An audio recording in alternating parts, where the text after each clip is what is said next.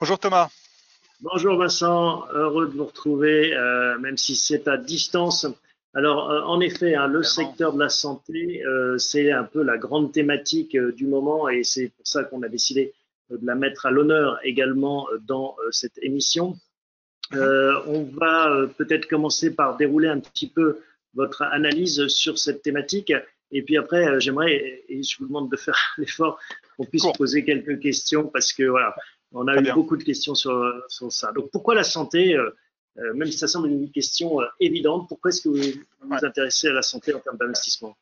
Alors déjà, j'ai envie de dire que avant la crise du Covid-19, chez bienprévoir.fr, on avait identifié l'investissement dans la santé comme étant une, ce qu'on appelle une méga tendance importante, liée notamment aux enjeux de démographie qu'on va aborder. Et donc, ce n'est pas une nouveauté. Simplement, on considère qu'aujourd'hui, il y a une prise de conscience qui est là et qui va nécessairement avoir un impact dans l'après-crise. Et il nous paraissait important d'expliquer aux gens que euh, investir sur la santé, c'est pas une opportunité, c'est plutôt une vision long terme qu'on a euh, aujourd'hui et on voulait aider en fait les, les investisseurs à s'y retrouver euh, dans cette euh, logique d'investissement sur la santé, soit à travers l'immobilier, soit à travers les fonds. Ouais. Quelques chiffres peut-être pour illustrer cette, ce dynamisme?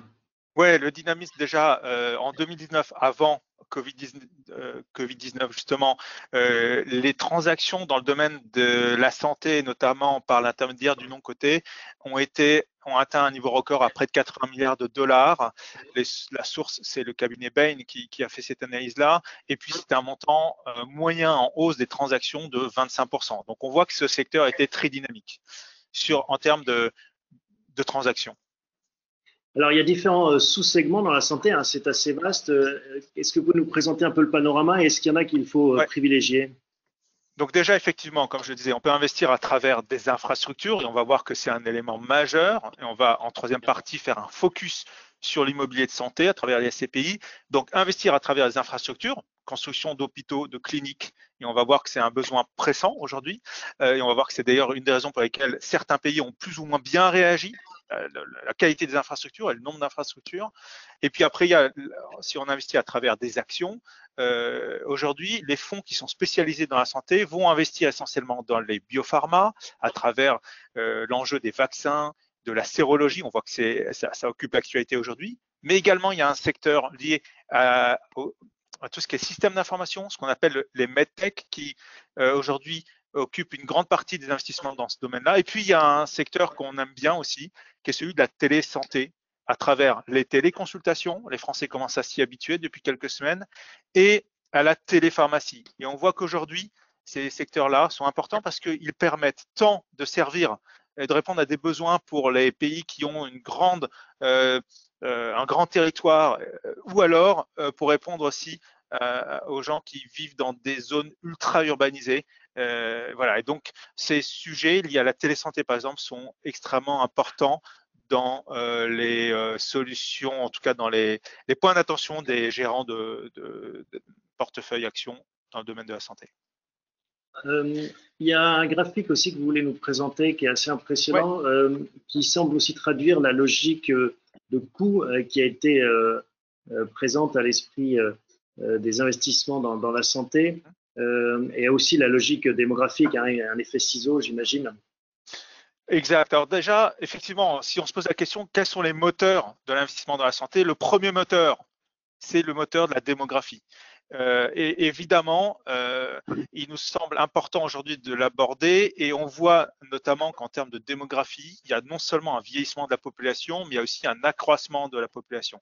Un accroissement de la population notamment dans les pays en, émergents, où lorsque les économies euh, se développent, il y a des besoins euh, croissants en termes de dépenses de santé. Et puis en termes de démographie, ce qui nous paraît intéressant, c'est de regarder comment les infrastructures évoluent en fonction de la démographie. Et ça nous semble être d'ailleurs une manière d'indiquer qu'il y a eu un sous-investissement dans certains pays qui ont expliqué euh, les difficultés pour faire face à la crise sanitaire. Je prends l'exemple ici euh, du nombre de lits d'hôpitaux pour 1000 habitants. Euh, et on voit par exemple, ici, vous avez en bleu le nombre de lits en 2000, en l'an 2000 et le nombre de lits ensuite en doré en 2017. Et on voit clairement que les pays qui ont bien réagi sont ceux qui ont soutenu un nombre de lits important. Par exemple, la Corée est passée de 5 lits, je dirais, euh, pour 1000 habitants avant le SRAS. Le SRAS est arrivé en 2003 et la Corée a fait un bond et a compris qu'il fallait se protéger contre les épidémies qui pouvaient arriver à sa frontière. Et ils sont passés de 5 à 12 lits et on sait comment la Corée a réagi euh, face au Covid-19. Vous voulez intervenir, euh, Thomas? Oui, c'est le décor. Euh, maintenant, comment est-ce qu'on fait en tant qu'investisseur pour parler placement? Donc là, en fait, ce que nous, si on poursuit la question, on voit qu'en Espagne, en Italie, en France, on a un nombre de lits inférieur, enfin qui est insuffisant, pardon. Donc qu'est-ce qu'on en conclut? C'est que les infrastructures vont être développées. Les pays, les dirigeants ont déjà imaginé, notamment en France et en Allemagne, euh, devoir mettre en place des plans d'action, des plans d'investissement massifs qui ont été annoncés. Ça va se traduire par des besoins de construction d'infrastructures public ou privé, quoi qu'il en soit, il va y avoir besoin d'investissement. Et donc, on considère que notamment à travers ce prisme-là des infrastructures, on est, il est évident que euh, l'investissement va être nécessaire et donc euh, créateur de valeur pour les, les, épargnants qui se tourneront vers ce, cette thématique-là. Donc l'investissement en infrastructure au travers euh, de quel type de véhicule? Infrastructure, c'est donc de l'immobilier, de l'immobilier essentiellement, euh, je pense aujourd'hui en termes d'hôpitaux, de cliniques, évidemment d'établissements pouvant accueillir les personnes âgées dans un cadre médicalisé, mais également on peut imaginer que quand euh, la logistique de santé va connaître un changement radical euh, et donc, on peut imaginer que même la logistique de santé devienne une thématique d'investissement. Ça, on pourra poser cette question-là à Jean-Jacques Olivier, qui gère aujourd'hui euh, Pierre Val Santé, parce que c'est une question que je lui transmets pour la suite, parce que ça va être un sujet euh, intéressant. mais quoi qu'il en soit, voilà, à travers l'immobilier, ça va se faire à travers des SCPI, voire éventuellement, on a eu la question, me semble-t-il, et je pense que vous allez me la poser, d'un internaute qui nous demandait si, par exemple, le fonds Sécurité Pierre qui est un fonds euh, en euros, garanti en capital, qui est euh, focusé sur l'immobilier, ce qu'il a une part de son euh, investissement, de, de, son exposition aujourd'hui sur l'immobilier. Est-ce que vous avez la réponse J'ai la réponse, C'est le cas. C'est l'avantage des questions qui ont été adressées en avance. On peut aller chercher les chiffres. Exact. Donc c'est le cas. C'est un fonds qui effectivement est exposé au tertiaire, en immobilier, de tertiaire et en santé.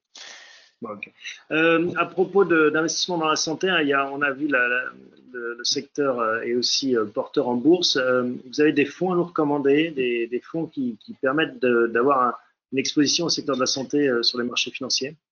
Oui, tout à fait. Donc, un peu dans la lignée de ce qu'a présenté Jonathan juste auparavant.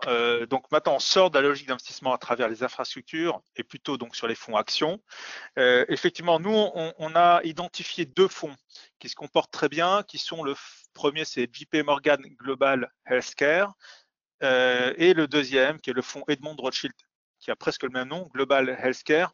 Tous les deux ont eu des performances, alors je dirais avant Covid-19, supérieures à, 25, à 24%. Euh, donc largement supérieures à 20%, en 2019. Ils ont plutôt suivi la tendance de ces fonds thématiques orientés sur les grandes tendances. Depuis euh, le début de l'année, ils sont positifs.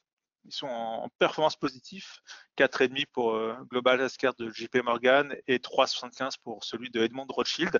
Ce sont des fonds qui euh, sont certes euh, avec un niveau de risque important, mais on le voit bien, sans paraphraser ce que Jonathan a expliqué tout à l'heure, qu'ils réagissent beaucoup mieux que les indices classiques.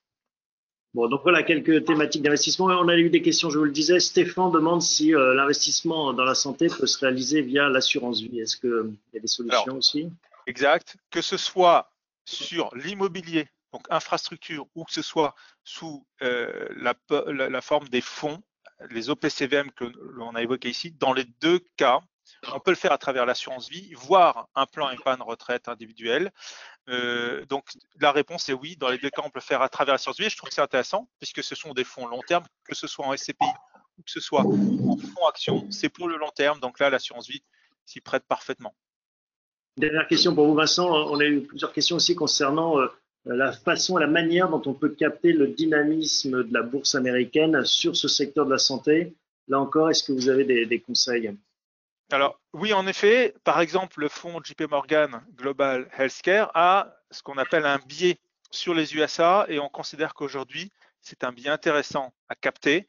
Donc, en allant sur ce fonds, par exemple, on profitera en même temps du sous-jacent orienté sur la santé, mais également euh, du biais US, qui, qui, est effectivement un point euh, que recommandent les gérants aujourd'hui. Bon, nul doute qu'on aura l'occasion de reparler de cette thématique hein, de la santé euh, dans les euh, semaines, mois qui viennent. Merci Vincent pour cet éclairage. Et puis on se retrouve très vite. Portez-vous bien